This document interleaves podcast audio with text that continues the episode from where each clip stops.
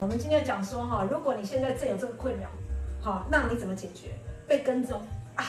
被骚扰啊，真的很讨厌，可是好像甩不掉，你知道吗？或者是你觉得很困扰，可是你又不知道怎么办，然后呢，每天就。呃，就是很恐惧的，好，人心惶惶的，的，就是很不安的，去上班也不是，不去上班也不是，要回家也不是，不回家也不是，你知道吗？那个长期下来人会生病的。那你知道现在哦，从去年六月这跟骚啊跟踪骚扰防治法正式上路之后呢，其实已经到现在已经十月了，其实已经实施一年多了。好，那据那个警政署就统计啦，他说自从新法上路呢，随着报案人数哎嘣嘣多啊，你知道吗？没上路都不打紧，一上路呢，哎把它摊在阳光之下了。哦，就是很多人这个报案次数就变多，短短一年哦，受理有到四千多件这个跟骚案。好，那这个是浮上台面的，那冰山下的一角呢？好，所以我相信很多人呢，真的都默默的被这些骚扰或者是跟踪呢，这个困扰着，不知道该怎么办，对不对？短短一年就有受理四千多件的这个跟骚案，对不对？这是冰山上的一角。好，那就是我们帮我们帮忙算了一下，平均下来每天呢，每天有八起，也就是有八件跟骚事件。好，跟骚事件，那你知道每天八起跟骚事件，其实那个比例算是非常高的哈。好，那发生在我们各我们的身边哈。好，来，那这些跟骚呃跟踪骚扰的事件呢，其实真的会造成那一个被害人的这个恐慌啊哈，然后还有心生恐惧。倘若如果我们长期去忽视，好，可能造成更严重的什么流血冲突，或者是一些什么就是凶杀案或者什么的，你也不知道了。反正好像就这样衍生出来了哈。好，那。就像我们前天介绍过这个台大啊，我不知道大家有没有印象，有没有这个新闻，有没有看过台大宅王情杀案跟马来西亚女大学生不是遭辱然后杀杀害的这个命案吗？哈，为了避免这些悲剧真的再次上演，所以呢，政府终于硬起来了，就在去年六月，好就把这个法令给成立了哈。好，那但是我们已经实施一年了，我们对于这个跟骚啊跟踪骚扰的这一个防治法，我们有没有清楚？我们有没有清楚？看来是没有很清楚啦哈，因为其实报案人数一号。好，那霆嫂跟大家讲一下哈，其实整理一下，根据司法院一年来的这一个判例的一个统整之下哈，好，常见的呢有三大类。第一个，你会被骚扰的是陌生人，你完全不认识他的，你就莫名其妙被跟踪了，这一种占比是百分之二十五。那另外一个呢，就是你的旧事，可能是你本人那靠早，就是你的前伴侣。或者是你的情侣，好，就是前男友、前女友，好，占比是百分之四十二。好，再来呢是有一点熟又不是太熟的这些同事、同学跟友人，好，同事、同学跟友人占比是百分之三十三。好，那他们也是最困扰的，因为他们的动机是什么？常常就是啊，不是歇假欠你和我爱，是歇假不爱你，爱你口口对呀，你知道吗？哈，就是不当追求，其实是最常见的哈。好，那对方会怎么样？对方可能会守在那个你家里。守在你的办公室，守在你要经过的任何大街小巷，真的很恐怖哎！好，用盯梢的一个方式，好，或者是骑骑车然后尾随，有没有？好，好，那也有呢。更麻烦的是什么？有些他可能跟到他爱你爱到入骨了嘛，然后那个拿着那个凶器啊，好，拿着那个凶器，然后呢威威胁你这样子，这个真的是很恐怖的事情，就是所谓的恐怖情情人跟恐怖的行为。好，好，那。除了这个之外呢，要告诉你哈，跟踪骚扰，如果你真的遇到这些人，你怎么办？好，这些人你怎么办？第二个就是说，哎，其实我们这个新法上路因为才实施了一年，那其实也有一些还要完善的部分哈。那哪些要完善的部分？今天安律师在这里，他说我也要一并的跟我们的庭粉讲，好，请他们就是知道说，哎，其实这个跟踪骚扰防治法，他们也有在进步，哈，或者是他们有需要进步的地方哈，需要大家一起来努力，好不好？好，所以呢，这一些都要跟大家讲，哈，就要跟大家讲。所以呢，先由一个案例，我们请安律师讲一个案例，好，然后我们把它衍生下来。我们今天的这一个面对跟骚，你到底应该怎么办，好不好？来，安律师，嗯，好，那我们就借由最近发生的其中一个例子啊，那就让大家去想一下，说自己周遭朋友有没有遇到这样的例子，那到底他最后怎么解决？那我们就会再进而提供一些建议啊，让大家可以真的遇到之后要怎么处理。对，或者是你们等一下大家有问题，不一定是跟踪骚扰方面的问题，有任何问题你们都可以问，好不好？好，来，好，嗯。那就是最近南投有一个男子，他为了追求女同事，他就长期的跟踪骚扰，那就是去紧盯说这个同事的生活的行程，而且拍照详细的时间，他每天时间地点在哪里出没，然后贴上脸书，甚至是他出动了空拍机哦，去去遥控去控制监控对方，就这个同事不堪其扰，就决定离职了。嗯，但没想到这个这个男这个男子就不止，他就找到被害人的住处之后在守候，然后就。他离职之后找到新的工作，也尾随被害人到他新的工作去，哦，一样是继续的这个跟踪骚扰。就结果后来呢，这个这个被害人就感到害怕，就最后他就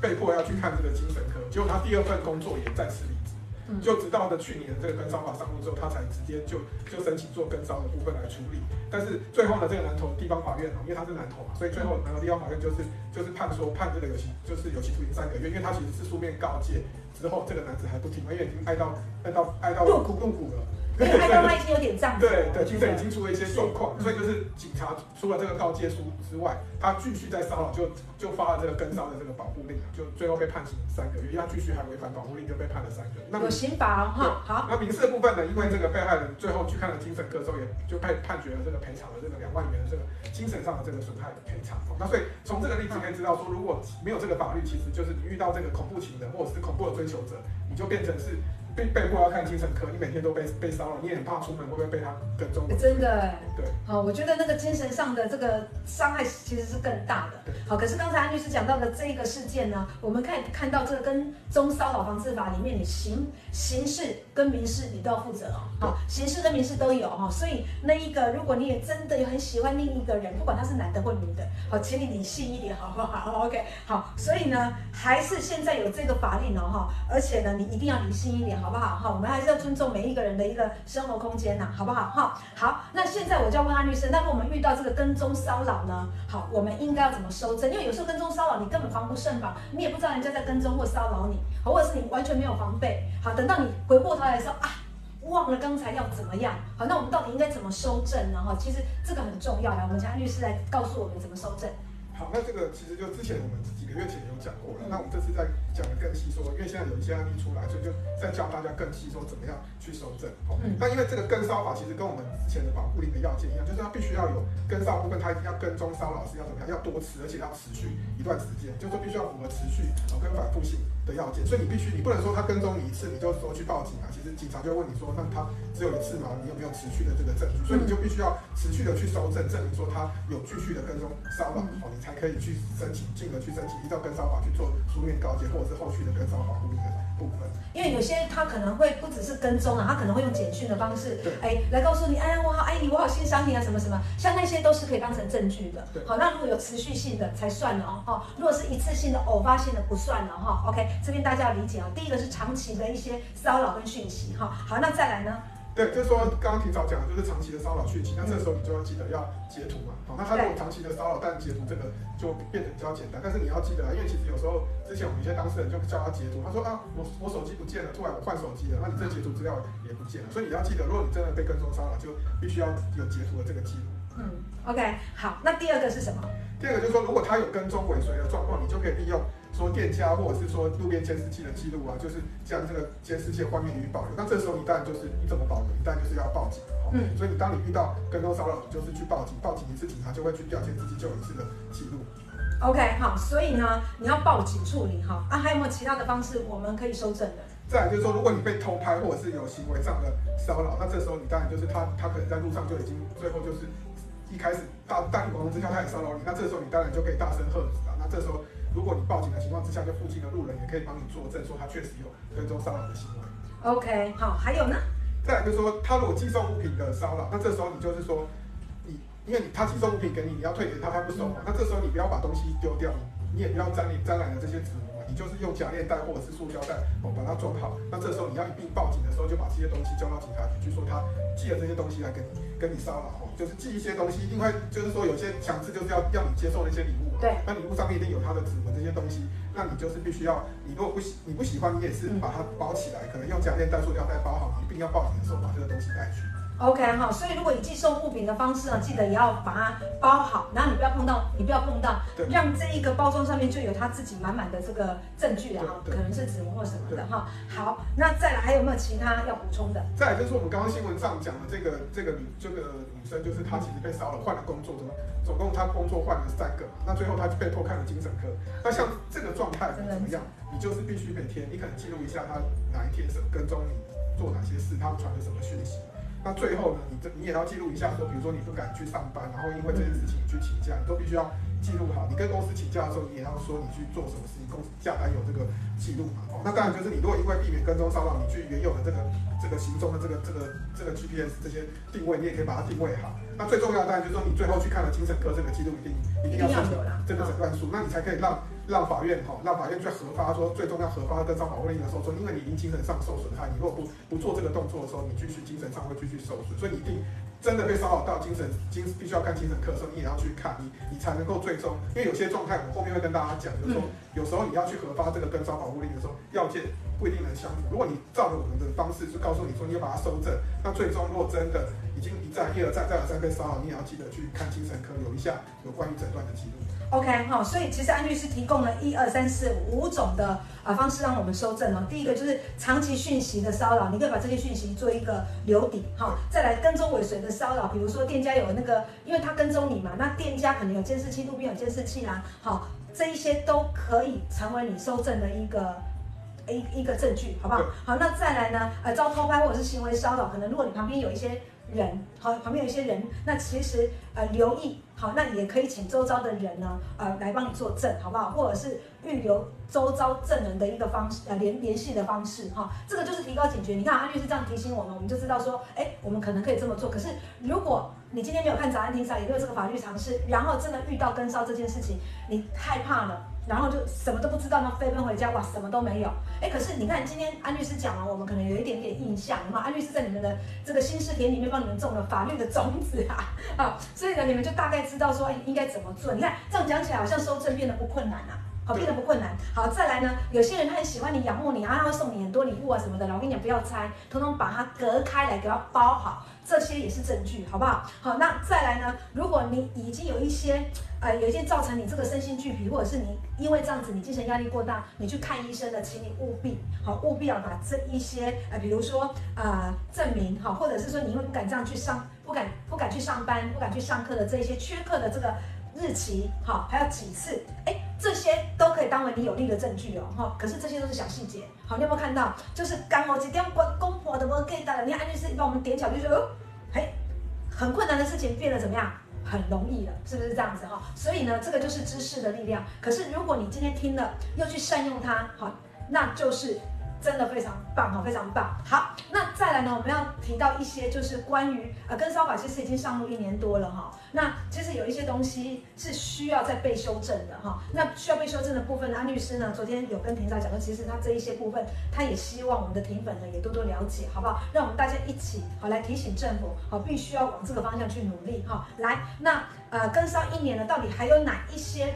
比较需要去调整跟修正的地方啊？第一个就是说，就现在，你现在如果说要，比如说你被跟骚的很严重，一定是一开始你你觉得可能就是看看劝诫他，然后是不是这个这个人就不会继续骚扰。可是你在后面受不了的时候，你想要报警的时候，这时候你要先透过请警察，就透过书面告诫，告诫他说不要再骚扰。但是他如果不听的情况之下，你才比如说书书面告诫之后，他要继续骚扰，你才可以跟法院申请这个跟骚的保护令。嗯、所以现在的漏洞就在于说，你已经可能有一些严重的状况之下，可能已经他跟骚的很严重，他已无时无刻每天都在监控你的你的行动的时候，你必须你没有办法直接申请跟骚保护，你必须要先跟警察说，他书面告诫他发了之后，后面他继续在跟骚的时候才能够去发这个跟骚的这个。保护令，所以你看洋娃娃这边也说可以申请保护令了，可是这样听起来，律师，这个保护令好像是已经被骚扰了，对，我也不能马上申请保护令，对，我必须要再被骚扰，我才有办法再申请保护令，可是我们都不想再经历这一次啊。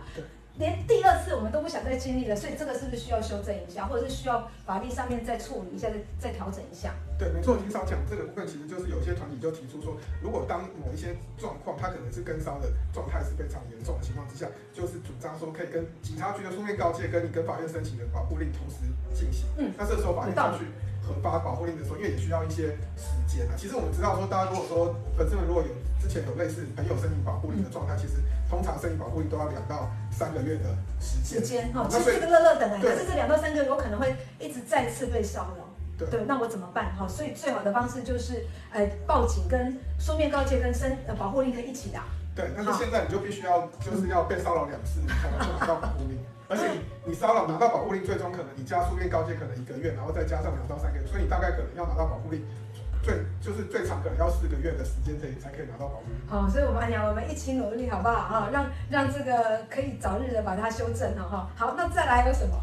再来就是说，其实我们大家知道，就是大家粉丝们都知道说，其实呃，就保护令这个这个部分，可是其实有时候跟骚，其实你骚骚扰你的人可能是精神有问题。嗯，所以这时候呢，其实跟骚有一个比较特别，就叫做处遇处遇令，也就是说。他必须要去到医院去接受精神精神的处遇的精神的治疗，那这个就是叫做处遇力。嗯，那所以这个部分其实就是说，如果你今天假设你的朋友或你自己遇到说被精神有问题的人去去追求去骚扰的时候，是，那这时候呢就会变成是必须要做一个精神鉴定啊。哦，嗯，但是因为现行的制度就是说没有去，因为你去申请民事的这个保护令，就会要求申请人要先先付这个所谓的精神鉴定的费用。那这个部分就会影响到说，就是你被骚扰了，你还要付对呀鉴定的费用。我就觉得哪里听起来怪怪的。我我是被骚扰的，我是被害人的，然后我要我要申请一个处遇令，我该给你开启，好，另外一些那种感觉，你知道吗？哈，好像很不合理耶。好，听起来，所以这个部分哈要修正，好不好？哈，那个监护啊，好，哎，这个部分已经在修正了。我已经处于被害状态了，我要我要保护我自己，我要我要花钱去治疗他，哈，这样子。是对的吗？对不对？哈，所以这个部分呢，呃，我们也希望说这个法定的部分呢，再帮我们协调修正一下，好不好？好，好，来，安律师要举个例子吗？而且这个保护令其实是你要申请这个精神鉴定，然后通常嘛，就是一份的鉴定都要两万八以上。那其实你有有一些就是你被害人被申请被被骚扰的时候，你要再去叫他付两万八，是最低最低是两万八，变成就是你要花这个钱去鉴定，鉴定出来之后，你才能够让他送去送去这个精神病院去。治疗去医院的精神科治疗，其实这个部分对被害人来讲，其实又需要等，然后又需要自己花钱，然后请请法院赶快鉴定。其实这个部分也是一个修法必须要注意的部分。感觉在伤口上再撒一把盐，对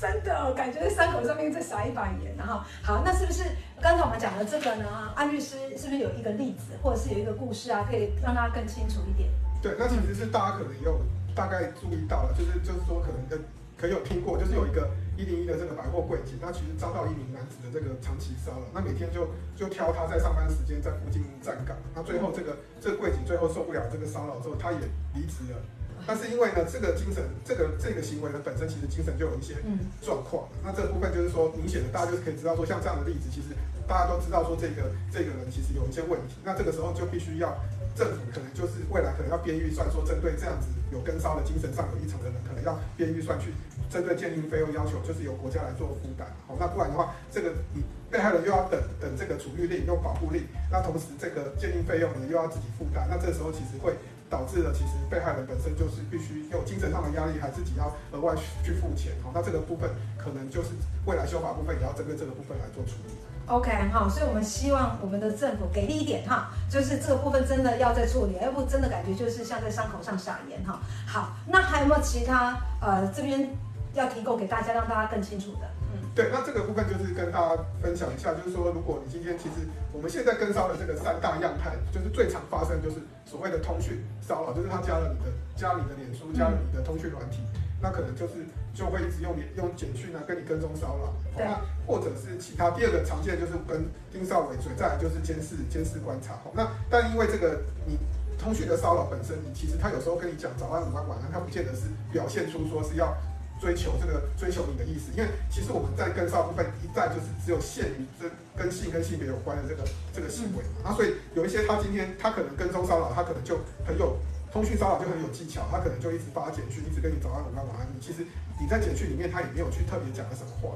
那像这个状况之下，很多人被骚扰的情况之下，其实他去申请说跟骚保护令或者申请书面告诫，其实都申请不下。所以这个未来在。在修法的时候，可能也要针对这个部分去放宽，因为确实现在大家在施行的时候，最差最大比例就是通讯骚扰，就是用简讯啊，或者是用加赖啊，或者是加 Facebook，甚至是 IG 的部分一直在骚扰，一直在骚扰。他可能可以一天打一百通电话，一天传一百封简讯。对，那你今天可能他今天你这个账号把它封锁，他用别的赖再加进来，继续在骚扰你。好，那像对，那像这个东西，大家其实大家都都是几乎大家都是需要使用通讯软体嘛。那你今天看到他，你看到他的简讯。哦，你就看到他心情就很差，或者是他持续就是用各种方式每天在轰炸你的情况之下，这时候可能也是必须要针对说，到底是不是只有限于性跟性别有关，还是说我们就针对通讯骚扰部分要要强大强化到说，他如果有哪一些行为，我们就视为说这个是可以申请申请跟骚的这个部分来处理。我主张，我就应该要放宽，要不只有性跟性别，这个太狭隘了啦。我讲真的哈，因为很多人他跟骚的目的不一样。有的是热烈追求，有的他真的是神经病。有些是有的他就是找你麻烦。对，那其实有些就是你跟，尤其现在其实大部分很多遇到恶邻居啊。啊，对，家有恶邻真的很可怕。像这个部分，你如果说你你如果提到说你去报警，你就说恶邻居跟骚扰你，其实你警察就知道这个不不符合跟骚的要件。好，那这个部分就会一样是没有办法处理。所以未来如果在放宽的情况之下，可能要针对特定的类型来做处理啊，否则你如果遇到恶邻居，其实真的难免会遇到一些精神有问题的恶邻居。如果你今天他持续的按你门铃骚扰你，没有办法申请跟骚扰的话，其实这部分其实大家还是有一块的，有一块的这个被就是被洗国人还是会有会有必须被持续被骚扰这个危险。好，现在大家一定会在想说，哇。那你的局限这么多，虽然法律已经上上呃已经上线了，就是已经成立了一年多，好，然后你的局限这么多，那我如果真的遇到那种疯狂好或者是恐怖的追求者，可是你这些状况有一些状况是不被成立成为跟踪骚扰的啊，我写安装，我怎么办？没有，不用担心，不用给按压，也不要走开，好不好？紧接着安律师就要跟我们讲这个最重要最重要的这部分，就是说。如果今天这跟骚法还有很多需要修正跟呃跟这个协调的部分呢，因为法律的东西它还要与时俱进，慢慢完整嘛。好，那如果我们刚好发生的事件不在这个跟踪骚扰的这一个成立的范围之外，那我们应该怎么办？哈，这个真的是今天最主要而且最精华的部分，你们一定要认真听，好不好？也许现在正在困扰，今天你们听到早安庭长，哇，刚好就是你们要的答案，好不好？好，所以呢，我们来听听安律师怎么说。那其实说，像我们就先举一个一些例子啊，比如说就是曾经有一个被害女子，她拒绝这个同事的这个追求，那同事就在两他两天之内，他就深夜时段收拨连续拨打这个八十三三通无声的电话，他其实就是连续拨打，他也不想让你，他也不想让你接到，不想跟你讲话，就一直一直用八十三，就是一直打，一直打，一直打。嗯、那这时候法院审理认为这个行为不符合跟上的定义嘛，因为他一定要讲出话，才知道说他现在要做什么，他现在就是用无声的电话一直打。那像这个部分就不符合这个所谓跟骚的这个要件，因为我们讲说是跟性跟性别有关。你可以说他前面有追求行为，可是后面打电话，他就打电话他就挂掉，打电话就挂掉，或一直拼命打这个状态，那这个部分就是会不符合这个跟骚的要件。好，那这个这个这个部分，像这个部分就是我们就要想办法说怎么样来做一个相关的处理。那另外就是说，我们再跟大家讲一下说，刚刚刚有提到说这个这个百货公司的柜姐常常遇到奇怪的客人。好，那那另外一个有一个一样有一个柜姐，她是在。顾客的顾客在堵堵他在下班的这个路上，就是找各种话题跟他聊天啊。那他也没有特别讲什么，就是找他跟他聊天，或者是用音乐或者是或画面去暗示做出无声的威胁。那可能是最终法院认为说，这个可能你跟这个柜姐可能跟这个这个顾客有一些哦有一些过节还是怎么样，但是就认定说他还没有跟性跟性别有关，就是他没有做做出类似追求或是性骚扰的行为，所以这个也不适合所谓跟骚的要件。那最后这个部分跟骚的保护令也就没有核发下来。那所以这个部分就必须要用其他法律来做处理。好，所以呢，其实你看呢，像这样子，它就是不符合这一个呃跟踪骚扰的防治法里面的嘛。对。好，好，所以呢，真的还是嗯，怎么说？虽然不行，那我们当然希望说这个政府赶快把这个。完整的哈，不要这么这么局限。好，可是呢，安律师有跟我们讲哦，就是说，其实有一些例子上面呢，你虽然不能用跟踪骚扰防治法来处理，可是你可以用别的方式哈。那我请安律师也举一些例子，让我们更清楚好不好？就是其实如果你只要懂这些法律的一些基基本常识哦，你不能从跟跟踪骚扰这个按按这个防治法来，那是不是有其他的方法、其他的法律可以让做制裁，或者是呃让他一个奖惩，好让他比较不会。让你一直被骚扰，好，这个也是很重要。我们强律师在举的，就举几个例子，让我们很清楚说，哎，他如果不能从跟踪骚扰防治法来，那他可以从哪一些法律来？哈，还是还是对我们来讲，对我们的生活，或者是对于我们现在这个状况，其实是可以提供一些协助跟帮助的。哈，来，好，那再就是说。像我们刚刚提到，如果说他打无证的电话，那这时候其实还是属于这个骚扰的行为。那其实是根据社会法的规定，其实就是说有无故呃跟跟骚扰，就是骚扰或跟踪的行为，其实可以向警察局来报案，请警察局来劝阻。那劝阻不听的话，其实可以做相关的罚款的动作。所以说，如果你今天遇到一些奇怪的人，他一直每天就给你打无声电话，其实你可以去报警之后查到说是哪一个人打的电话。那最终其实警察局可以做告诫，然后告诫不停的时候，还是可以对他来根据社会法来开出罚单来做好。OK，所以像这一种哈，你就可以用社会秩序的这个维护法，这就是社维法，是不是啊？社会秩序维护。对，好，来来处理哈。OK，那有没有其他的？再举个举一两个例子，让我们知道说，哎，其实还可以用其他的方式来处理，还是可以让他有一些呃警惕啊。好，OK，来。那就我们刚刚提到说有一个就是柜姐，其实柜姐常常会遇到一些奇怪的客人。嗯、那刚刚提到那个客人就是找找话题跟他聊天嘛，或者是说。今天用一些奇怪的音乐，就是跟他，或者是打，或暗示做出一些无声的威胁。这个时候让柜姐其实心生恐惧。嗯，那这时候我们如果有一些证据说他其实持续的就是做这样的骚扰的动作，其实也是影响到他的这个人身的安全。因为下班时间跟着他，是不是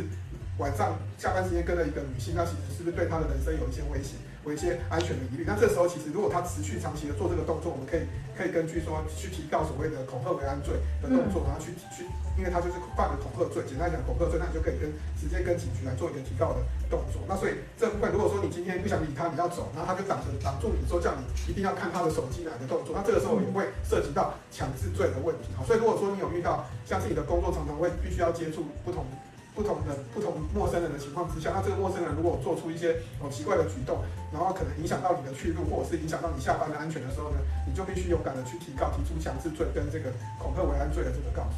OK 哈，所以呢，你所以现在我们就会比较新比较定一点，因为虽然跟踪骚扰防治法好，它没有那么完善。好，可是如果真的像安律师讲的这一些，比如说针对他人无故骚扰、跟踪的行为，好，那我们可以真的向警察机关报案，对不对？好，那也可以根据这个社会秩序维护法，好来替我们申呃主张争议，好不好？OK，那我们早安明早，我们下次见啦哈，拜拜，拜拜，拜拜。